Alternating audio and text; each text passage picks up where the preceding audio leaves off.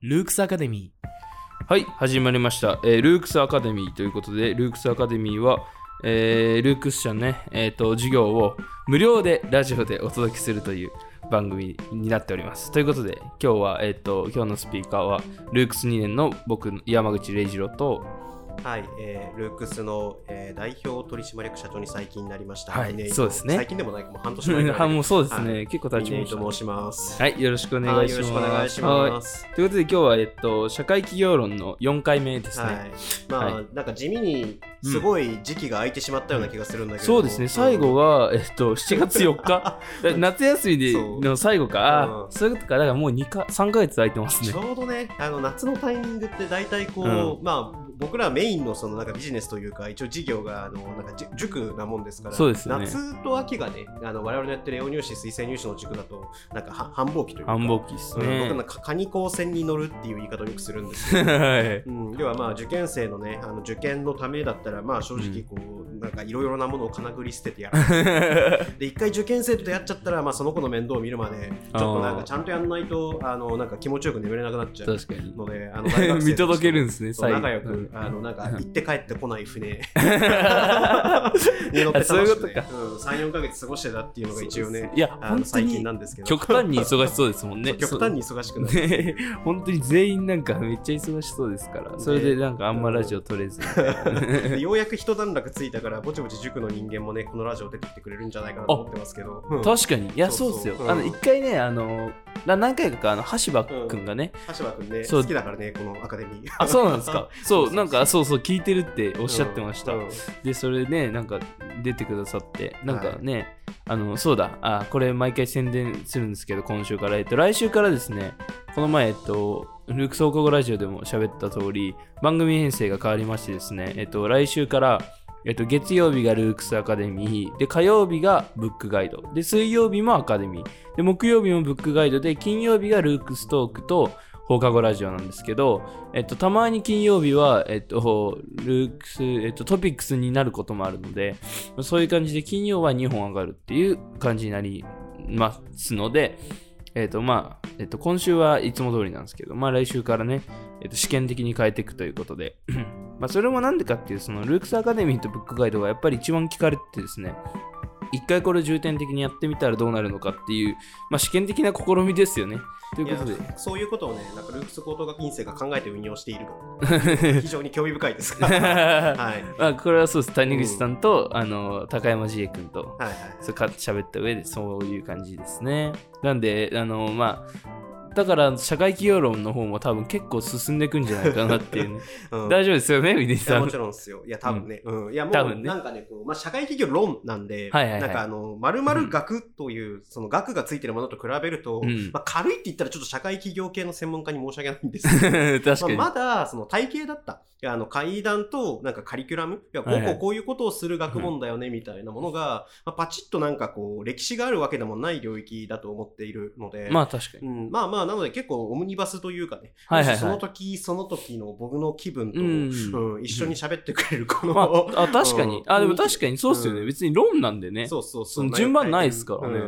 で今日は、まあ、とりあえずその3回で、まあ、割かしね、うんこうなんか、何かを立ち上げる系の基本の型みたいな,、うんな話はしたと思うんですよ。そうなんですね。まあ、前回のやつとかは、リーンスタートアップを口頭で喋ってたような、あの、うん記憶があるんですけど、冷静に考えると、あれホワイトボードなしで解説するの結構えぐい。結構えぐいですね。しかも3回目なんだっていうね。ちょっとね、まあ理解できなかったら、それはあの僕の説明力と、あの、なんかどっか動画で動画でも撮ろうかなと思って。いや、まあでもはい社会、そのリーンスタートアップを、その3回目で、こうし、口頭だけで伝えようとするのがまず難しいですか？ら、全然すごいと思いますよ。スパイラルのね、絵とかね、ちょっと見せたかった。確かに。確かにね。うんまあ感じなんですけど。うんそうですね。で、まあ今日はちょっとまあこの1、2、3の流れと、まあまあ、こう、要はププラスアルファといったらあれですけど、はいはいはい。まあもう少しちょっと本質寄りというか、うん。の話をしようかなと思って、で、多分、ちょっと僕も記憶がね、あの、ふんわりしてるんですけど、多分マーケティングとリーンスタートアップの話をするときに、うん。多分価値っていう概念は出してたと思うんですよね。はいはいはい。要。はど、どのような、あの、価値を、えーまあ、こう、打ち立てて、で、その価値を世の中に作っていくのかみたいな話を多分前回してたと思うんですけど、なるほど。まあ、ちょっと今日はその話のね延長線上みたいな感じで、まあ、問題発見問題解決みたいな、うん。あの課題解決系の話とあとあの価値を創造するってうん。なんだろうみたいな話をちょっとしようかなとなるほどねあのちなみにこの問題解決っていう単語レイジロ君は好きですか？問題解決っていう単語は僕は好きですあよ。本当？はい。こ れあの、ルークスの、あの、入試にもなんか、はいはいはい。ちょっとあるじゃないですか。型にそうそうそう。僕は、そうそう、はい結構あれ好きで、そのなんか、あの、まあ、中学生ならではのあれですけど、うん。こうなんか囚われないで今までの教育にね、はいはい。こうなんか自分の頭で、こう、こう、また一個違う世界のことを考えるみたいな、そういうなんか枠組みがちょっと他の教育と違う感じが僕結構好きで、はいなんか囚われない感じが結構ね、僕は好みでしたね。はい、いいっすね。まあ、ちなみにね、このなんか、あの、問題解決っていうとね、なんかこう、行々しいけれども、まあなんかちょっとこう僕、あの、ルークスにある、なんかこう、ポリシーみたいなものを、あの、谷口くんが10 17個かな、あの、あ。書き残してるやつがあるんですありますね。あ。の中に1個、うん。結構僕好きなものがあって、うん。あの、問題がないことが問題だと思え、みたいな。あっていう、っーていうポリシーが入ってるんですよ。うん、でなるほど。問題がないことが問題ってどういうことかっつったら、まあ、あの、こう、まあ、ちなみに問題っていうと、まあ、困りごととか、なんかこう、なんか実害、なんかこう、よろしくないことが起こるようなことを、まあ、問題と、まあ、するわけですけど、うん。まあ、要はこう、日常的に問題って溢れているよね、みたいな。うん。であとただこれ実はこう何を問題とするかみたいなことって、うん。まあ、結構そのその時代その人々の価値観とか考え方によって変わってきたりするので、まあ、あなる種こう、うん。まあ、例えば、まあ、峰井がよく遅刻するという問題がうん。あるとしましょうと。あるとね、うん。家庭ですね。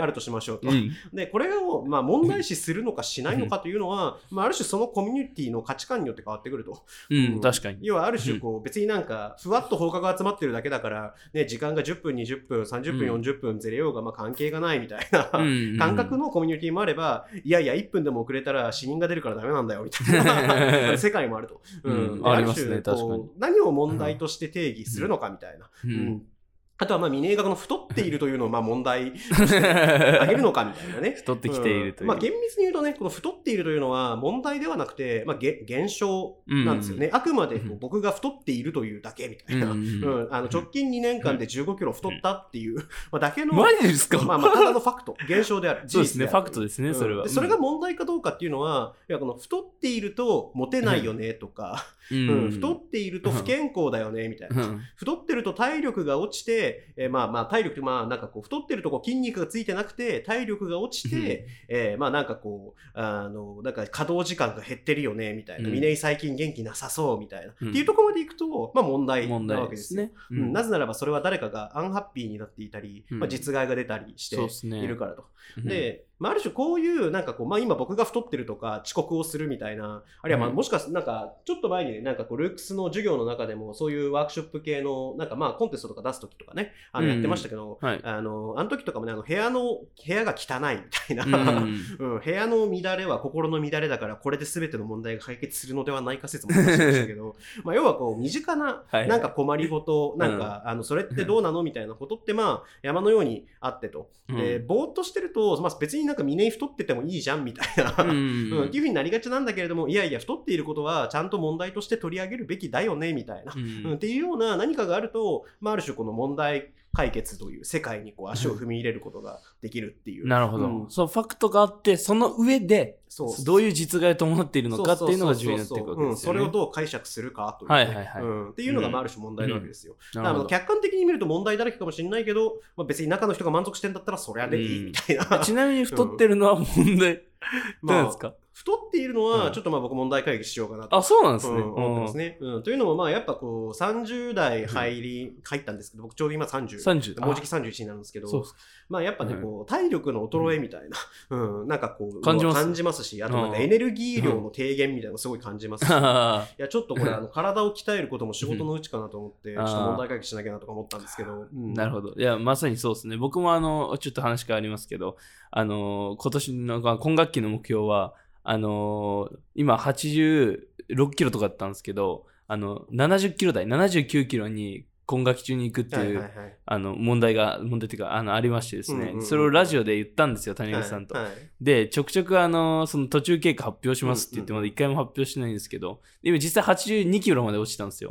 そうで、あと2キロで、あの、70キロ台にね、乗れるということで、やっぱその問題解決をね、徐々にしてるんですけど、あの、ね。うん。うん。そう、一回こうさ、なんかノートに書いたり、そう口に出して言うと、あ、これ本当に問題だな、みたい はいはいなはい、問題意識って言語化というプロセん、言語化は結構大事だなって、今回学びましたね。いいコツですね。うん。よく考えたら問題だなっていう。で、まあ、ある種、この、まあ、社会企業論みたいなね、枠組みで語ろうと思うと、うん。どうしてもその社会問題とか、なんか世の中変えようぜ、世界変えようぜみたいな、まあ、文脈に、まあ、うん。落とし込まれがちですけど。まあ、別に、なんかそんな風に考えなくても、別に息吸って吐くのと同じように、うん。あるいはまあ社会に出てしまえば何か仕事するわけですから、そうですね。で。仕事するときに、まあ、多分、なんかこう言われたことを言われた通りに粛々とやり続けるという仕事もまあ世の中にはいっぱいありますけど、はいはいはい。多分、どんな仕事においても、それやってると、あれこれ変えた方がよくね？とか、うんうん。まあ問題っぽいものに直面するということはいっぱいありますから、はいはい。まあ、実は別になんかこれもはやこう問題解決というのは僕からしてみたら生きるを言い換えたみたいな。うんうんうん、要は我々はい生き 生きているというのはどういうことかって言ったら、確かにね問題解決をしているんだみたいな。いや、いや、マジそうっすね。そこまで言ってもまあ別になんか語弊はないかなと。語弊ないっすそれはないイイコールにするとちょっと語弊ありますけど、要は生きるの中にこううん 果てしなくこう近いものとして問題解決があるうんん、ですね。そうですね。うん、あとまあうん。価値創造みたいな話をくっつけると、大体これ僕はあのに人間として生きるということは、そういう新しい価値を生み出すということと、えー世の中にある問題を、うん。えー解決していくということ、まあ大体この2つが、まあ、人として生きるってことなんじゃないかなと、うん。個人的には思ってるぐらいですかね。うん。うん確かだからまあそんなに難しく考えるべきものではないが、に。まあある種、このまあ問題解決のコツとかお作法みたいなものは、うん。まあいっぱいあるので、うん。で、まあ今この峰が太っている問題みたいなものを、まあまあある種こう問題として捉えたときに、うん。まあこれをなんかこう、ど、で、実はこのあの、まあ問題っていうと、まあちなみにこれあの、あえて僕今ぐちゃぐちゃにして使ってますけど、うん。まあこの問題解決の第一歩は、この問題と課題みたいなものを切り分けるということ。うん。要は現象ファクトみたいな、要は事実としてあることと、あの、か解釈の問題、えー価値観の問題になっているところと、あとはなんだろう、こうそれを実際問題、なんだろう、こうどう言語化して、どう設定するのかということが、まあ、極めて重要。つまり、うんうん課題設定ですね。うんこれが一番難しくて、一番面白くて、一番クリエイティビティが高いと、うん僕はあの思っていると。で課題設定ですね。そう、課題設定。で、ちなみに課題設定っていうのは、あの、実はもう最近だと、まあ普通のね、高校の家庭になんか探究ってか、なんかタイトルが山ほど入ってきたと思うんですけど、はいはい。まあ要は探究学習って、まあ課題を設定して、えー調べて、まとめて、えー発表して、うんで、フィードバック受けて、また課題を設定し直して、みたいな、うんそういうサイクルを回すことを探究学習と、まあ、あの、文部科学省はね、あの、まあ、ここういうのが探究学習だよっていう説明をしてくれてるわけですけど、まあ、課題の設定むずくねっていう。ううんん。要は何を課題とするのかっていう。うんで、あの、要は、まあ、まず、こう、ちょっと、この、太っている話からいくと、うんまあ、太ってるというのは、まあ、現象だよね。ファクトだよね。うん事実太っているから。はいはいはい2年間で15キロという、えーファクトです。ファクターありますね。で、いや、僕がそれでなぜ問題だと思ってるかというと、えー体力レベルが落ちて、なんか日々のエネルギー量、なんか生活のなんかこう活力みたいなものが、なんか減ってるような気がしていてみたいな。なるほどうん。それ太ったせいでそうなったのかというよりは、うんまあエネルギー量が減ってるから太っているみたいなことなのかもしれないけど、みたいな。うんまあ、ある種僕の問題はそうなんですよね。で、うんここで、いやそのまあ、痩せる、ダイエットをするというと、まあ、わかりやすいですけれども、うん。要はその体重を落とすということが、うん。えー課題として適切なのかということは、あのちゃんと考えなくてはならないと思うんですね。うんうん要はそのエネルギーが減っているというのが問題なのであれば、うん。実は太っているということは、なんかついでに起こっている現象の一つでしかうん。なくて、うん、要はどちらかというと、筋肉をつけるとかね、うん、別に体重を減らす必要性は多分ない。う ん別に太ってるままでもいいんだけど、ある種筋肉量がついて、うん毎日元気になったら、それがある種僕にとっては問題解決だよね。ハッピーですね。っていうようなことで、要はここで、あの、要はこう、あの、今、太っているような現象だよね。問題がエネルギー量の低下だったら、うんえー解決すべきは多分筋肉量だよね、みたいな。うんってことは、あの、課題は、まあ、筋肉量が少ないということになるわけですよ。なるほど。そう。要はこう、ある種、課題というのは何かっつったら、そのまあ、例えば、モテたいから痩せたいという話であれば、うんその太っているというのは、ある種こう、モテるときに、こう、まあ、なんか因果関係として、なんかこう、直接的な感じがするじゃないですか。うん、しますね。痩せている人が好きっていう女の子にもモテたいっていう、うんうんそういうモチベーション、ニーズ。はいはいはい。ということは、えーこの太っているということは、あの課題として捉えてよい。けれども、まあ、この峰井が太ってる話で言うと、まあ、実はこう、それは課題ではなくて、筋肉量をつけるということが課題であってみたいな。でそうすると微妙に打ち手が変わってくるわけですよ。うん課題がずれると。単に痩せるだけだったら、えー糖質を制限しましょう。食べるものを変えましょうなんだけど、単純に食うものを減らしたら、まあ別に筋肉量使わないじゃん。ないでね。筋肉量をつけるためには運動がいるよねっていう。うんそうすると僕の打ち手は、あの自転車通勤を始めるとか、う。うんん週に1回はジムに行って30分運動するとか、うんっていうものがまあ打ち手になってくるそうですね。うん。で、ある種、まあ、課題さえ決まってしまえば、その課題を解決するための打ち手っていうのは、まあ、ろろ論理的に、ロジカルに考えれば、まあ、おおむねいくつかの選択肢から出てくることなので、はいはいそれらを粛々とやっていけば、別に問題は解決されていくっていうね。はいだからそういう、まあ、シンプルな営みっちゃ営みなんですけどね。はいはいはいうんなるほど。じゃあ見つめ直したらね、あの、あ、これちょっと別に因果関係ここじゃなくね？みたいな時もありますからね。そうそうよく考えたらそうそうそう。である種これはちゃんと問題という価値観が混ざる次元と、えー現象、事実というものと、あとはそのなんだ、何を課題とするのかっていう、うん。ことの課題設定。大体この3つをちゃんと整理してえー議論を進めていくと、はい。まあ話がこう、すなんか綺麗に見えてくる。ぐちゃってるポイントが減っていくということですね。うん。そしたら何をしたらいいかが分かりやすくなるわけですね。で、これ意外と意識しないと、まあ大体みんなちんぷんかんぷんなことをやり始めるので、言ってることとやってること違うくない？みたいな。ありますね。世界を変える企業を作りたいみたいなことを言い始めたときに、うん。その世界を変える企業を作るために一体何をするつもりなのかみたいな。うんうん要はその戦略とね、うん。うん。要はあの、うん。か課題がないと、ね、話が始まらないよねみたいな。そうっすね。ん。っていうのがまあ問題解決のコツ1みたいな感じですかね。うん。なるほど。で、まあ、ある種、こう、なんだろう、こう、まあ、僕が今日本質寄りな話っていうのが、まあ、ななんでかっつったら、まあ、まあ、この、まあ、こうべ別にこう、何かを新しく立ち上げるということも、まあ、その、ビジョンをこう打ち立てるということも、まあ、それはある種、課題を設定するというふうに言い換えれば、まあ、なんかこう、な、何からやるのみたいな。で、うん何が問題なのっていうことを、まあ、解いて、ある種言語化してということをしているだけだ、みたいな。ううんん、でそれがあの別にターゲットが自分のあのし脂肪と筋肉量でもいいし、別に。それがあの隣の誰かの何かだってでもいいかもしれないし、うんみたいな。まあ、実際問題、まあなんかこの食事指導とかね、うんある種こう、まあ、あのジジムのトレーナーさんとかにお世話になったら、ある種ジムのトレーナーさんは第三者の課題解決、問題解決をしていると。してますうんね。ということなので、でまあ、やっぱジムのトレーナーさんにね、あの食べたものを送るとね、あのさっと帰ってきますよね、なんかいろいろ。朝ごはん何食べたらいいですか？とりあえずは、えー納豆納豆1パックと卵2つと、えー ご飯にしてください。あこれ、タンパク質の量の問題で、みたいな。取ってますね。っていうのが、まあ、すって帰ってくるわけですけど、はいはいまあ、ある種こう、うんあの、まあ、えーその誰かの課題解決を手伝うということが、まあ仕事なんだっていう、うんうん発想すると、まあ世の中がいろいろこう分かりやすく見えてくるはずです。なるほど。で、そうやってみんなになんかキャリアとかを選んでもらってほしいなっていうのは僕の思いとしてはありますよね。なるほどね。なので結構汎用的な考え方、スキルだよっていうことはまあ強調していつつも。確かに。しかもだって、峰井さんが最初に言ってましたけど、その、生きることはね、問題解決だってね。うんそれは確かに、いや、僕も本当にそう思うんですけど、ってことはね、ここのね、あの、ロジックをしっかり学んどけば、その、結構悩んだ時とかに、はいはいはいそのね、解決に使えますから、生きる術としてね、うん意外と大事なんじゃないかなって感じですね。この論理的思考力っていうやつですね。そうですね。で、まあ、ちなみに僕結構この問題解決文脈で、まあ面白いなって思うのは、いや、その課題から解決策に落とし込むときは、まあ論論理が強いと思うんですよ。うん。で、あとその課題が果たしてか課題として適切なのかも論理だと思うんですよ。はいはい、はい。その問題から、その要はブレイクダウンしていくのは論理なんだけれども、うん、ただ、この何を問題とするのかというのは、パッションであり、感情であり、うん我々のウィルみたいな、うんうんうん要はその論理で語れない部分っていう、はい、うん、っていうところが僕的には結構面白いかなと思っていて。あ確かにうん、ありますね。らある種、こう、なんだろう、僕が尊敬するなんか先輩社長たちの一人が、はいはいはい。あの、まあ、会社経営は、あの、IQ と愛嬌だとか言ってたんああ、はいはいはですよ。ある種、この論理は IQ ですよね。賢くやっていきまい。しょそううみたいな。ですね、考え方。話で、うん愛嬌は、まあなんだろう、こう、そもそもそれによってどんな、うん、もんなんかこう、何を問題として何をアンハッピーと定義するのか、みたいなはい。話ですから、うん、要はそれ、それってこう、なんだろう、こう、か感情の問題、パッションの問題、情熱の問題みたいなね、うんっていうところが結構僕的には面白いかなと思いますね。これ面白白いですよね。よく言いますけど。うん。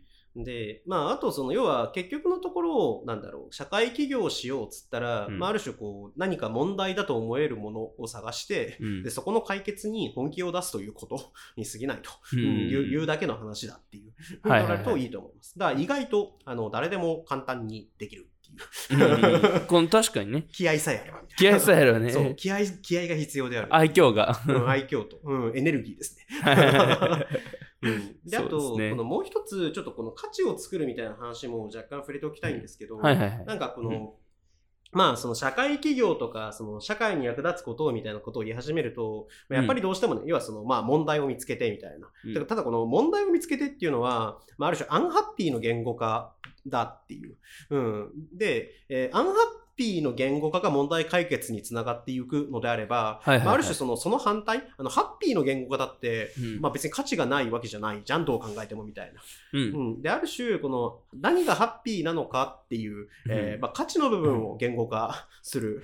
と、えーそこからこうなんか新しい世界を作るみたいなね、うん。っていうベクトルもあると僕は思って確かに。あ、それは考えたことなかったさ、うん。確かに、ずっとアンハッピーの方をね、どう解決するかだったけど、確かに先にハッピーを見出して、作っちゃえば、ね、そこに向かえばいい話ですから、わかりやすいですね、目標が。であとはまあこれは僕の個人的な所感ですけど、はいはいやっぱアンハッピーなことばっか考えてるとちょっと憂鬱な気持ちにならないっていうだいぶなります うんね。で、アンハッピーを言語化することもまあ必要だと思いますけど、はいはいやっぱハッピーの言語化もね、なんかそれと同じぐらいはやっといた方がいいというか、むしろハッピー6、アンハッピー4ぐらいにしとかないと、うんうん塞ぎ込むで、みたい 確かにな。ね、うん何やってんだろうってなりそうですからね。日々辛いことばかりみたいになっちゃう。うん、大事かもしれない。うん。まずハッピーな状態というのを言語化しようみたいな。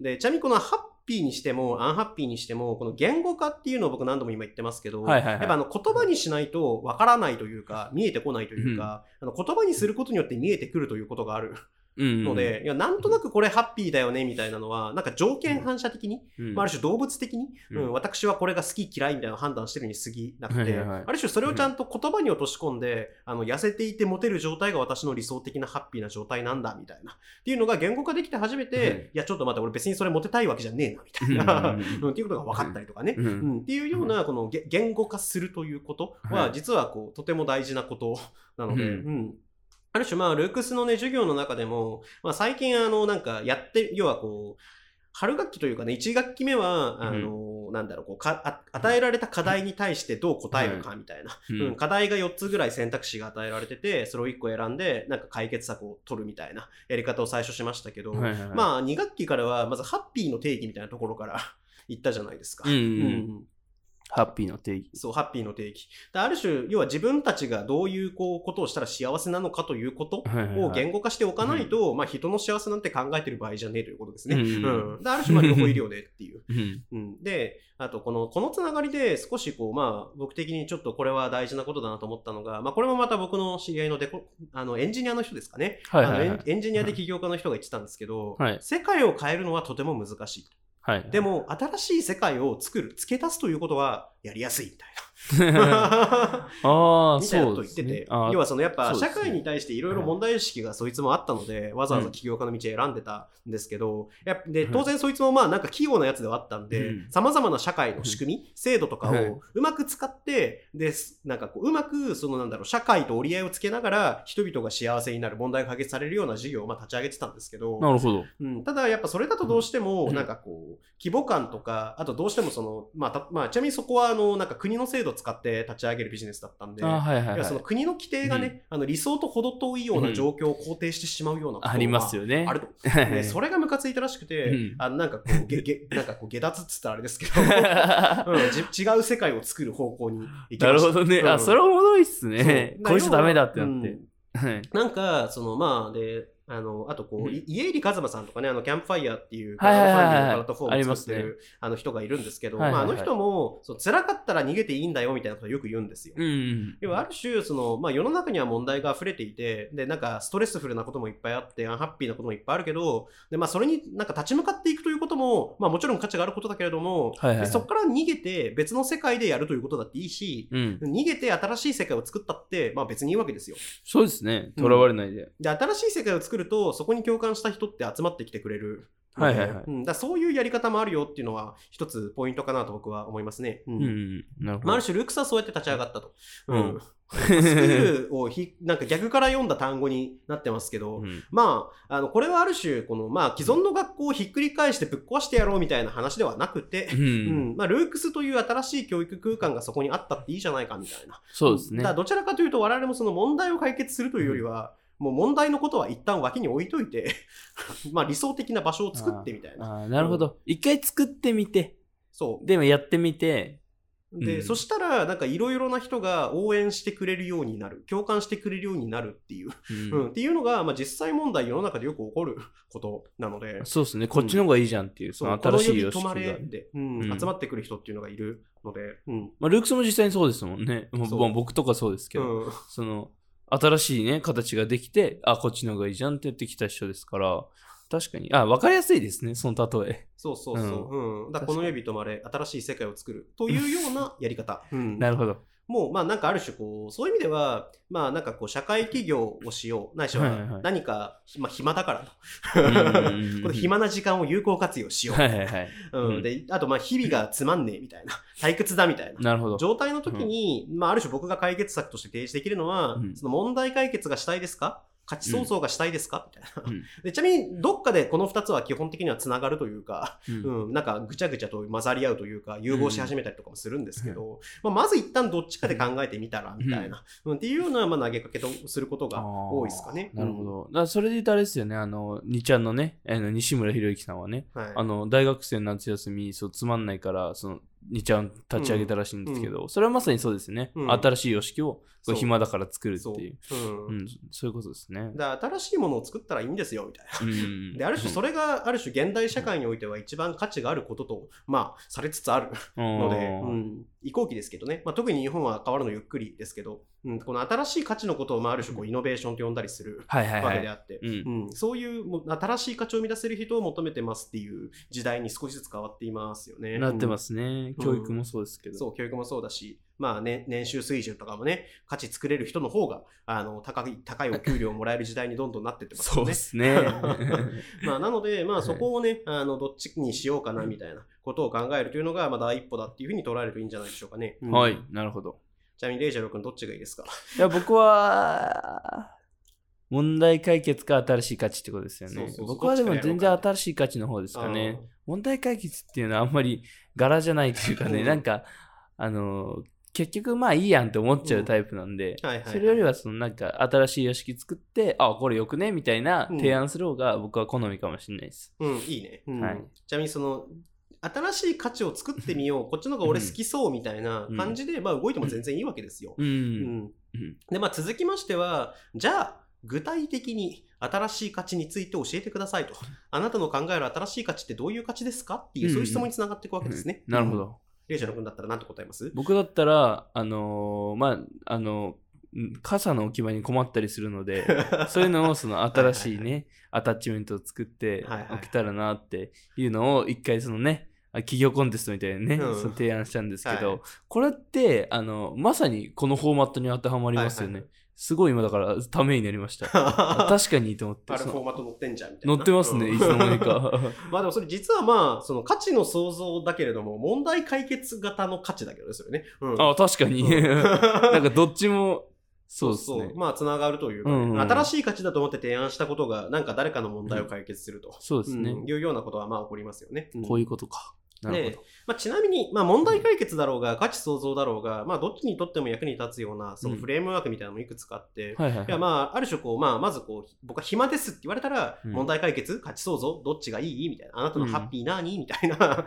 話からまあスタートするわけですけど、なるほど。で続きまして、じゃあ何かやりたい。こういうことをやりたいですって言い始めたら、うん。えー次ど、どういう話題をしていくかっつったら、その具体的にはっていうと問いかけを今僕しましたけれども、うん。まあこの具体度を上げるというのが、まあ、とても大事で、である種いろいろななんかこう枠組み、これを考えるといいですよみたいなフレームワークたちっていうのは、基本的にはその具具体化を手助けする、まあ、補助線というかね、うんうん材料だ。言で具体化と言語化ってまあ割と近しい意味だと捉えてもらっていいので、うんね具体化言語化をしていこうになるんですけど、まあ、真っ先に使いやすいのが、まあ、as is to be 分析かな。えー、聞いたことあります？as is to be 分析。いや、ないっすね。あまあこれよくあるやつで、as is は現状。はいはい、2B ははこの後どうしたいかみたいい。なるほど。な。要は理想と現実のギャップみたいなものを探そうぜみたいな。うん。うんうん。なるほど。で要はこの、まあ、あの、あアズイズ現状どうかみたいなことをとりあえずさらっと言語化してみる。うんうんで、理想ってこうだよねっていうのをまず言言語化してみるみたいな。うんっていう分析手法がね、割となんか普通に行われてて。へえ。で、まあなんかこう、例えばコンサルの人とかに企画書をなんか作らせたりとかすると、まあ、うん as is to be 分析から入ること多いですよね。現状こうだよね。でも理想はこうだよね。だからこれなんとかしようよみたいな。あー確かにうんって。いうような話をしていくっていう。うんうんえハッピーアンハッピーも結構それに近いっすよね。そうですね。うん、今何が悪くてどうしたいのかみたいなね。そうそうそう。で、この as is がある種、まあ、えーまあ、現状だとしたら、うんまあ、これファクトの話ですよね、きっと現状だから。うんそうですね to be はこうなっててほしいみたいな。これもハッピーの言語化なわけですよ。そうですね。で、まあ、えーここで、そのハッピーを言語化された as is と、あ to be と、えーうん現状の as is のなんかこう違いうんを見比べたときに、まあ、ある種出てくるものが、まあ、課題であると。はいはいはい。うんで、これがまあ、あの、アアンハッピーに近しいものだみたいな。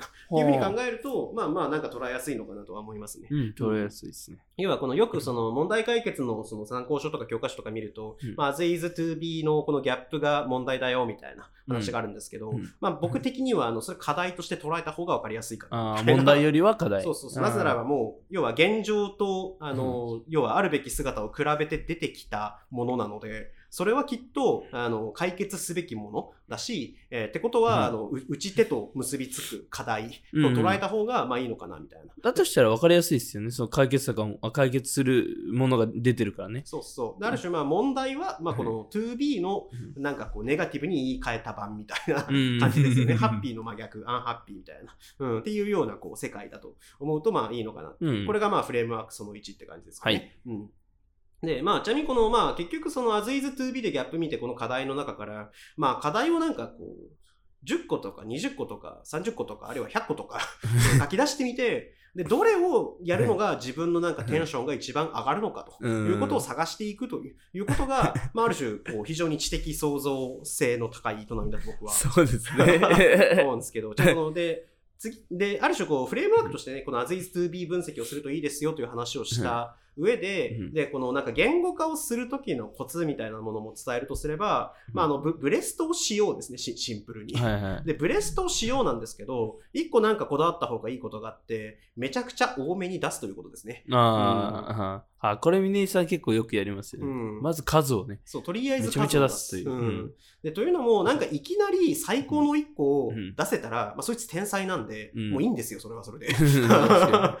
うん、で心の底からこれもう俺のやるべき問題解決ベストなやつやって思えるんだったら、まあそれはいい。ん。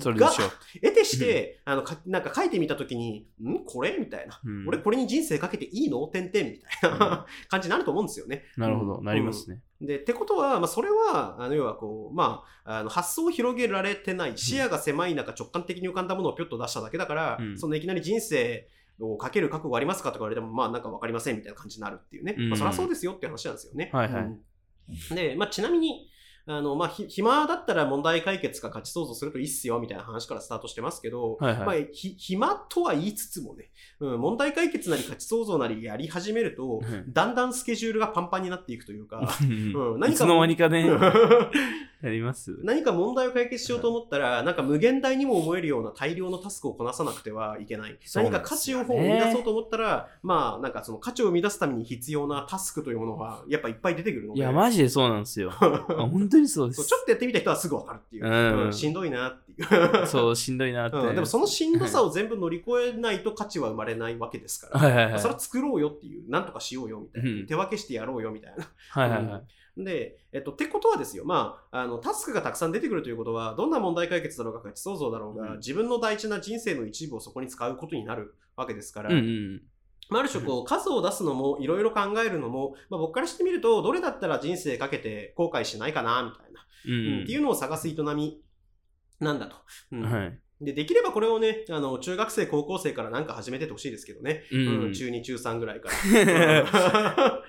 うんまあ確かにね。うん、そしたらまあまああの中3はねもしかして受験で忙しいかもしれませんけど、はいはい。中高一貫校の人とか多分暇なはずなんで、うん、上がれる一回考えてみるかそうそう中3高1ぐらいでそういうなんか自分が解決したい課題ハッピーになれそうなことあるいはそのなんか取り組んでてなんか楽しいなとかやる価値あるなと思えることをまあ探すみたいな、ううん。んっていうのをまあやりまくってほしいなみたいな、あでもなんか、これなんか、あの、社会企業論って言ってるから、ちょ一見ちょっと難しそうにこう聞こえるかもしれないですけど、よく考えたらやっぱね、その、例えばその、安タイもそうですけど、そういう系も全く同じじゃないですか、別に。うんその、そう。なんで別に中学の時とかね、あ、こうしたいなっていうのも、書き出してないだけで、書き出したらもうそれは問題解決になるので、はいはいはい。うん、なんか一回やっぱり書き出せば、あ、意外と簡単に解決できんちゃうみたいなことありそうですよね。うん。であと、意外とね、なんかこの体育会の部活とかも、意外とこういう社会企業的フレームワークを採用していることって結結構あるはずで、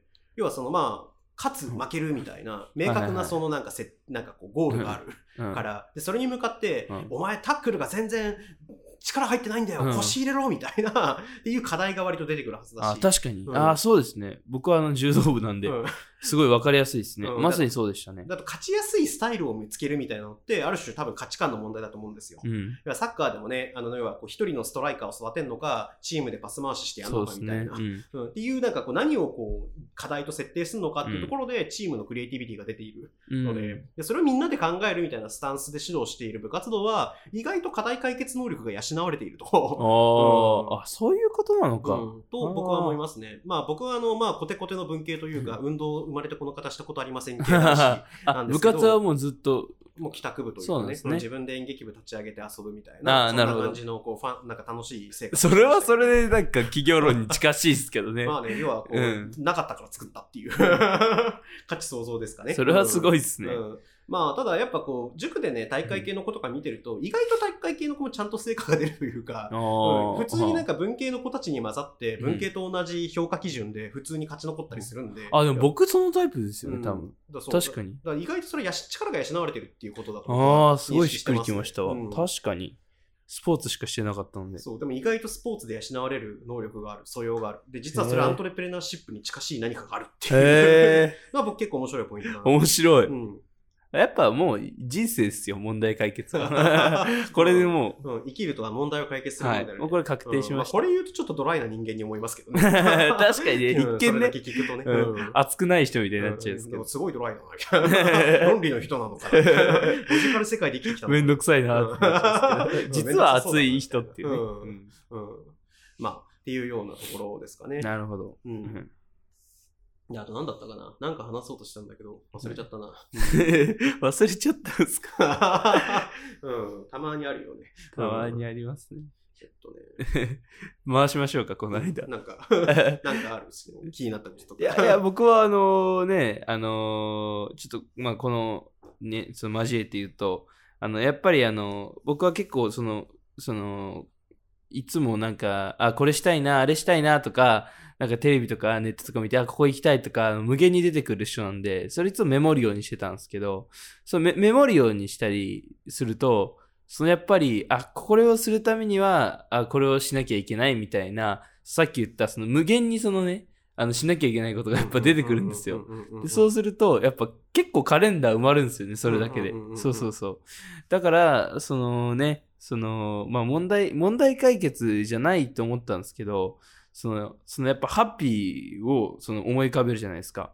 そうするとそれをね、その成し遂げるためにこういろいろ出てきてっていうのが、あ、確かにこの企業論チックな感じだなと思って、そのハッピーを、ハッピーに向かっていくっていうのも。はい。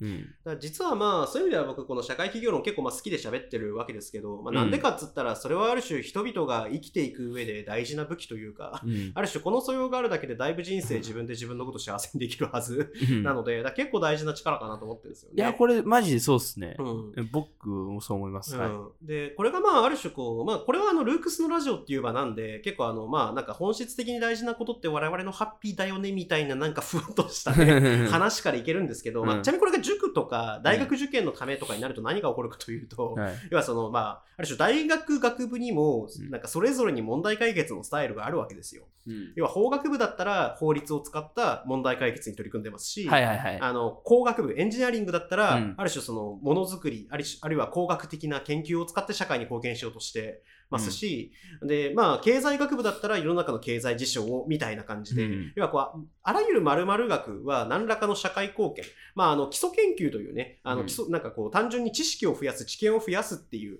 ことをしてる人たちもいますけど、はいはいはい。まあ、それはもう新しい世界を作る文脈ですよね。うん。である種この大学学部ごとにそういう問題解決、価値創造のスタイルがあるということを考えると、まあ、実はあのこのまあ栄養入試、推薦入試、総合型選抜で大学行こうっていうのは、うん。まあ、その大学がこだわっている問題解決スタイルにうん。自分を寄せる営みであると、ううん。んあるいは価値創造スタイルに自分を寄せる営みになるので、まあ、若干ねあの、うん。おめえのやりたいことじゃなくて何が社会に求められてられるかから考えようみたいな、そういう感じのまあ逆算みたいなうん。風にどうしてもなっちゃうんですよね。なるほど。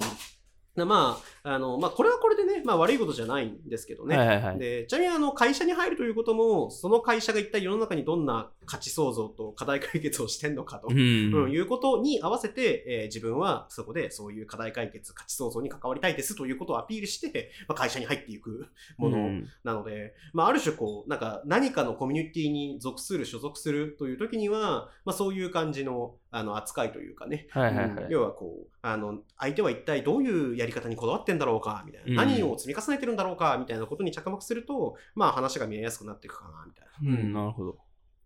そうですね。うん、ある種まあ自分の人生とか進路とか考える上でもなんかある種この問題解決という枠組みに当てはめて物事を見ていくと、まあ、うん。見えてくるものがありますよと、いやいう、こと。も言えるかな。と本当にそうです。はい。ん。なんでまあ普通にこれ受験に役立つんで、ううん。だん。からもうなんかしなんかこう企業、ルークス企業部とかでコンテスト一回やりましたけど、やりましたね。なんでで、なんかなんでそんなことするかっつったらう、ん。めちゃくちゃ受験に効くからっていうう、ん。元も子もない話もまあありますみたいな。うん。え、それは考え方があってことですか？そう考え方うん。が、やり方が。あとまあちなみに、あの、結局そのでち口だけでね、あの問題解決したいですって言ってるやつと、うん。なんか問題解決したんだけどここが大変でっていうエピソードがあるやつだったら、はい。後者の方が取りたくないっていう。まあ確かに。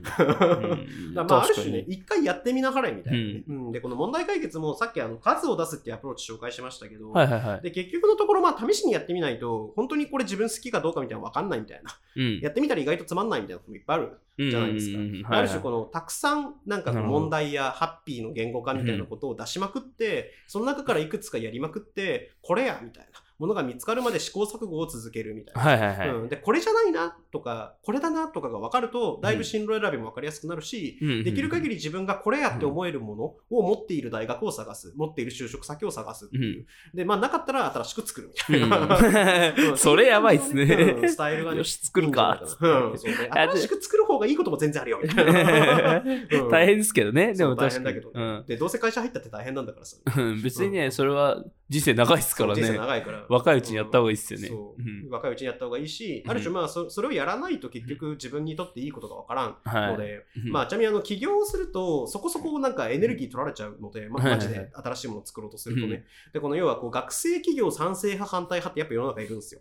あ、いるん、あ、そうですね。全然いる。要はこう、うんあのどんどんやったりあといい経験になるよねっていう人もいれば、い。やいやみたいな、そんな社会人経験もない中で立ち上げたって何もいいことないよみたいな。なるほど。そ。れよりも君たちにはもっと身につけるべき基礎的なリテラシーというものがあるみたいな。まあね。うん。うん。っていう言い方をする人たちもいるので。はい。うん。いや、僕個人の意見いいですか？じゃあ、はい。それに関して。いや、いや、でも僕はそれさっき、あのね、あのー企業部、ルークス企業部やったら、うん。その、問題解決のね、そのフォーマットを教えるしっていう話ですけど、うん。それもそう、それもね、あの、まさにそうだと思うんで、その確かに起業したらね、あ僕はその、学生企業も大賛成派なんですけど、で起業した時に、その、まあ問題解決するじゃないですか。でもそれができるかできないかで、そこ、そこね、その会社がね、潰れた後、普通のね、会社に入ったとしても、全然多分違うじゃないですか。その、起業したことあるやつと起業したことないやつの、結構その、あの、能力の差が多分うんあると思うので、まあせっかくだったらやってみるの全然ありなんじゃないかなって別に反対する理由がね、うんなんかないんじゃないかなって僕は思いますけどね。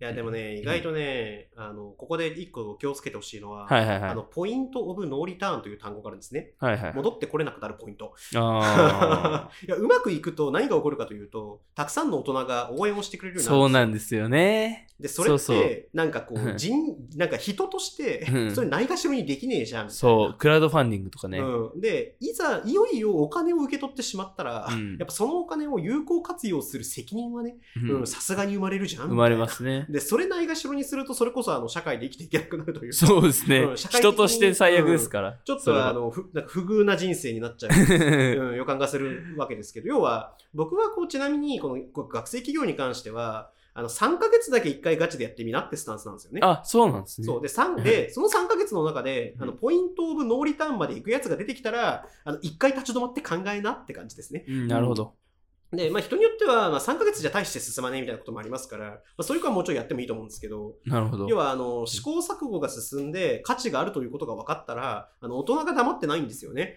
うん。うんだって価値があるんだもん、それ、うんみたいな。応援したくなっちゃうじゃん、みたいな。しかも若い子が一生懸命頑張っててみたいな。ってなった時に、果たして私は本当にこれ人生全部ぶち込んでいいのかみたいな、ところは、まあ一回立ち止まって考えた方がいいというのが、まあ僕のけ結論というか思ってることですね。うん、僕は業を背負うという言い方をするんですけど、確かにカルマっす、うん、うまうまくいくとカルマになるんですよ。そうですね、うん。いや僕もそう思います、ん。ないがしろにできないみたいな。そうそうそうそう、うん。だレイジロ君はあのラクセサリーのプランから逃れられない。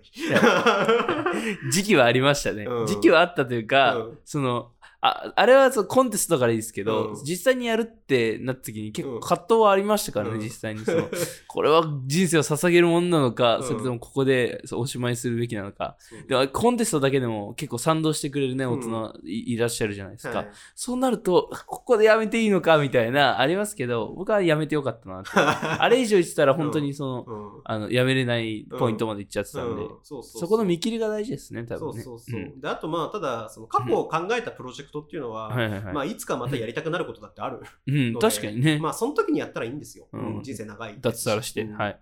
で、まあ、ある種、学生には学生の領分というか、ん自分のために時間を使えるのははい学生の特権だと僕はうん思ってるので、社会人になると、あるいは問題解決や価値創造に関わるようになると、うん自分のための時間以上に第三者のための時間みたいな時間のそうですね使い方が増えてくるサービスですねそう。なので、まあ、どういうやり方がいいのかっていうのは、やっぱこう、ちゃんと考えた方がいいよね、みたいな。なるほど。っていうのはすごい思いますね。うん、そうですね。まさに。まあ、こう、ラクセサリーとかもね、好きで始めたはずなのに、みたいな。まあね、うん。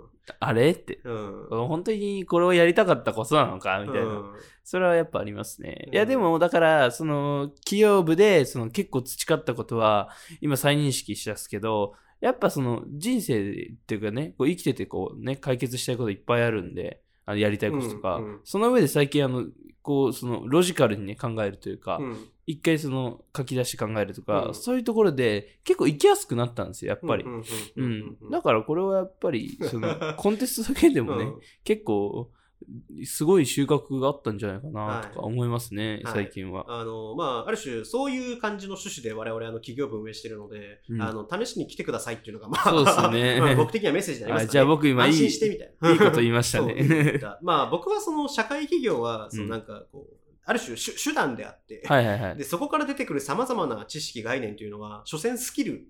うんこれやったら、まあ、うんうまくいくことあるよね、みたいな。はいはい、ものを積み重ねたに過ぎないんですけど、まあやっぱそれ知ってるのと知らないのとじゃ、やっぱ生きやすさ全然違うのは間違いないので、はいはいはい僕はある種まあ必修科目みたいな感じでみんながそういうのやってくれたらいいなっていう。うんいつか探究学習にもね、組み込みたいですけどね。うんだあの課題設定で止まりますもん、みたいな。確かにので先生が与え作った課題でやっちゃうと、やっぱ楽しさ半減するからね。うん、うん。うん。自分たちで考える、そう、自分たちで何かやろうとしてみうる。ん。うん、で、2ヶ月間から3ヶ月間だけガチでやってみる。う。ん。うん。で、これこれがまあ僕的にはおすすめかなっていう。はい、うん。まあね僕の場合は2週間でしたけど。それは峰井さんのう。ん。日付感覚の問題ですね、うん。うん。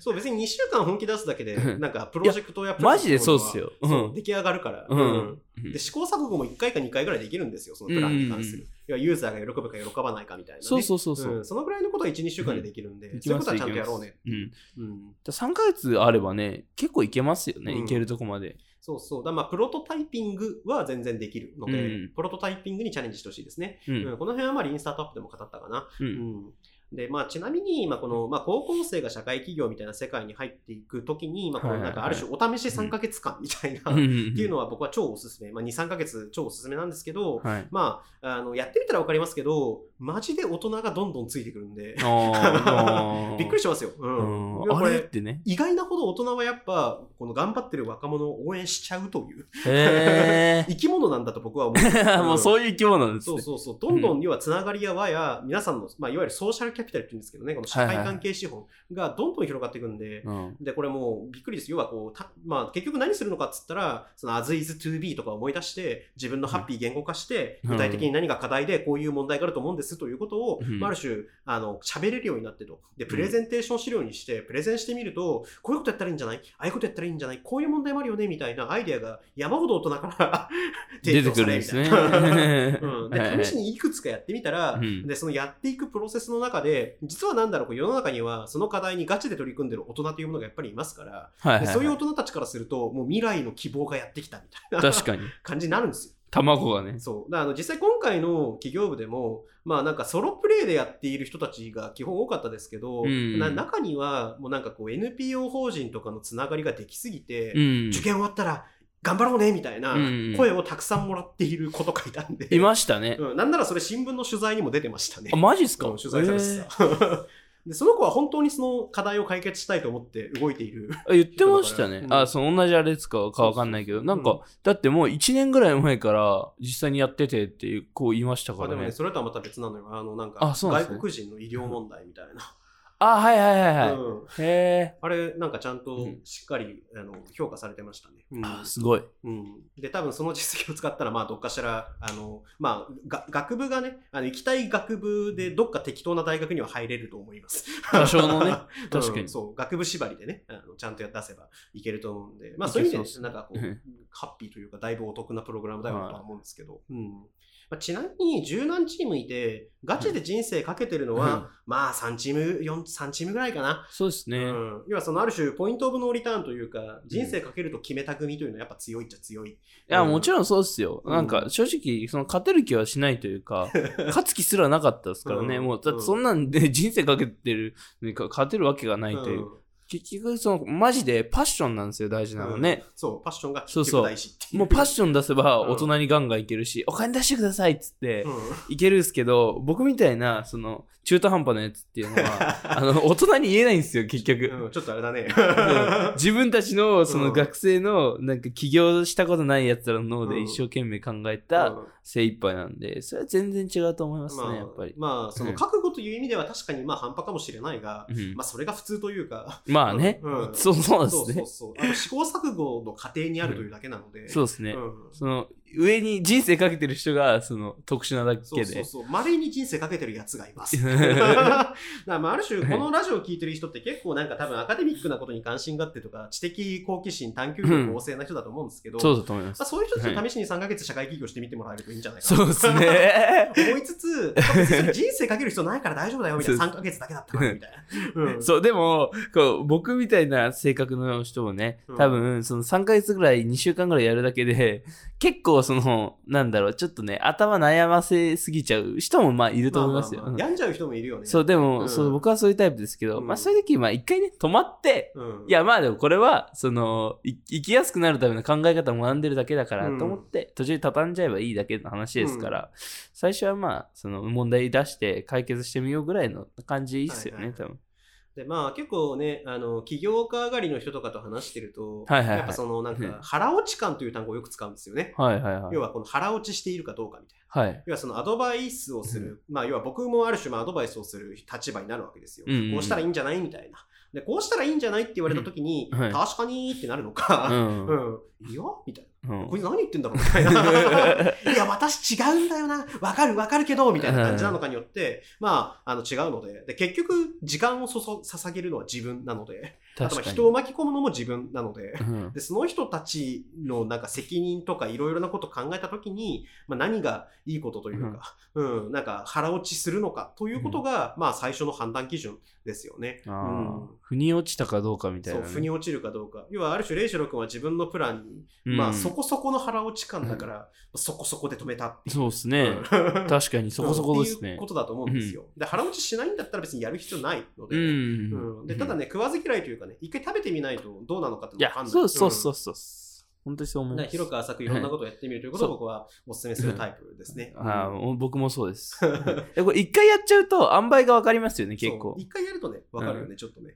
あ、これいけると、これいけないとか、そうそうそう、途中でこれ畳めるからやろううんみたいなのもありますからね。でちなみにそういう能力のことをメタ認知能力というわけですね。あ、あ、なるほど。確かに、確かに、確かにそうですね。自分自身がどういう状況にあってみたいな、うん。いけるのかいけないのか、腹落ちしてるのかしてないのかみたいな、メタ好きか嫌いかみたいな。うん。なるほど。っていうことをなんか落ち着いて俯瞰的に捉えられると、あのある種なんだろう。そ、その上でどうするかという次の話にいけるので、うんうんで、まあ、メタ認知能力できないと辛いですよね。そうですねなんかなんで自分がこんなに苦しいのかわからんみたいな。うんでその構造とか環境の問題なのか自分の振る舞いのせいなのかわからんってことですから、うんじゃあマジで一回やってみましょうってそうそうそう感じですね。そうするとメタ認知できるようになるからみたいな。うんで仮にやってみてメタ認知できなかったらそれちょっとあの問題。もうちょっとガチでやってみようみたいな、いもうちょっと本気出してみようかみたいな。片手間でやるとね、あうんのなんかメタ認知に歪みが出るんで、うん、要。はこうなんだろう本気でやってないからさ。そうですね。要はこう、本気でやってないから評価されてないのか、まあもういや本気でやってないから成果が出なかったのか、うん、本気でやっても別に成果が出ないことをしていたのかっていうのはちょっとよくわからなくなっちゃうんでね。うん。だから言い訳しないようにした方が人間は成長するなって思いわあま確かに。うん。それは確かに3ヶ月2週間だったらそう。いけますね。そう、いい。1年はきついけど、1年はきつい。1週間逃げないんだったらいけるね。そうそうそう。で、あの、3ヶ月を4回繰り返したっていいんですよ。そそうですね。確かに 4, 4プロジェクト好きなことできるわけなうんうんので、うんうん。うんなるほどね。そうそう。っていう感じでやってもらえるといいんじゃないかなっていう。はい。まあ、ある種、今日はね、あの、社会企業論、一応ままとめ的なことをそろそろ話した方がいいんだけど、そうですね。まああと5分。分ぐらいですね。まあ、あの、最初の3回は、まあある種、こう、どうやったらいいですかみたいな、ハウトゥーみたいな話中心にしてましたけど、うんまあ、4回目はね、ちょっと1回、まあ、立ち戻ってというか、うんはいはいはい本質的に社会企業ってどういうことだっけどういう価値があるんだっけみたいな話と、まあ、どんなスキル、何がこうメタスキルなのか、要はこう抽象度が1個高い汎用的なスキルなのかっていうことを中心に、まあ、あの問題解決と価値創造っていうね、うんうん2つの概念を取り扱ったという感じですね。問題解決と価値創造。うんはいでこの2つは、まあ、ちなみにあのやっぱりあのビジネスなり何なりする上で大事なポイントなので、なるほど。ここを押さえてもらうといいのかな。はい。で、一応なんか次回はあれかな、なんかソ,、うんソリューションの枠、フレームワークみたいな話をしようかな。はい要は世の中で、要は課題を設定する話を今日したので、うん。次はあの解決策を作る話もちょっと考えた方がいいですよね。そうですうんね。で、ちなみにあの、んこのなんか、プロジェクトのプラン作るときに、その問題とか、自分が思うハッピーから逆算するやり方もあれば、要は今この解決策が熱いみたいな、うんやり方からあの事業を立ち上げるということもあるので、。そのあたりの話をちょっとしていこうかなと思います。了解です。あじゃあもう結構いいまとめになりましたね。あ完璧 完璧です。はいうん。こんな感じでいいのかなこんな感じでいいと思いますは でもまあね、まあ最後僕のまとめですけど、はい僕も結構その学ぶことがめちゃめちゃ多かったなって、まあまあ、その企業論をね学んで、そのコンテスト出て、あの結構得たものがね多かったことを今気づかされましたね。メタ認知ですね。そう、これ、れがメタ認知能力、はい、身につきました。はい。うんなんでなんか僕は成長できたのかなと思って、ちょっと今嬉しい気分です。はい。いいね、はい。そう。そういうものを一つずつ丁寧にうん。確かめながら前に進んでいく。そうそうそう、最近もうそういう人生を歩んでます。うん。ということで、レイジャル君がだんだんハッピーになっていったようなだんだんハッピーにななってます。はい、いや僕みたいなタイプはうん。絶対ハッピーから考えた方がいいタイプですね。うん、そうだね。うん。うん。アンハッピーで考えてやみそうになったらハッピーを考えましょうっていうことで、まあ、どうせハッピー裏返したら、なんかその問題見つかるから。そうそうそう なんでハッピーなんだろうとかね。うんそしたらそのこのハッピーね、多くの人に届けたいなって思ったら、それなんか起業できるかもしれないですもんね。逆に考えて。そう,、そううんでそれがまあなんか他の誰かがうん同じように困ってて他の誰かにとってもハッピーだったらうんビジネスとして成立してお金というモデルがお金というものが回り始めてはいご飯が食べていけるっていう、まあ、そういう感じの世界ですよね。確かに。うんはい。ということでで、そろそろ終わりましょうか。どうもありがとうございました。ありがとうございました。で、多分次は、えっと、来週、その、さっき言いましたけど、まあ、最後にもう一回言うと、その、ラジオのね、番組編成変わりまして、えっと、月曜日がルークスアカデミー、火曜日がルークスブックガイド、水曜日もルークスアカデミー、で、木曜日もルークスブックガイド、で、金曜日がトピックスかトークで、放課後ラジオは確か絶対に上がるのかなっていう感じの形で、まあ、あと不定期のルークスペシャルっていう形になるので、まあ、アカデミーは多分ね、これからもっと多く上がるので、だから、社会企業論の方も多分、もう来週、再来週にも新しいのも上がると思うので、はい。じゃあ、期待していてください。ということで、はい。じゃあ今日はありがとうございました。どうもありがとうござあいました。りがとうございました。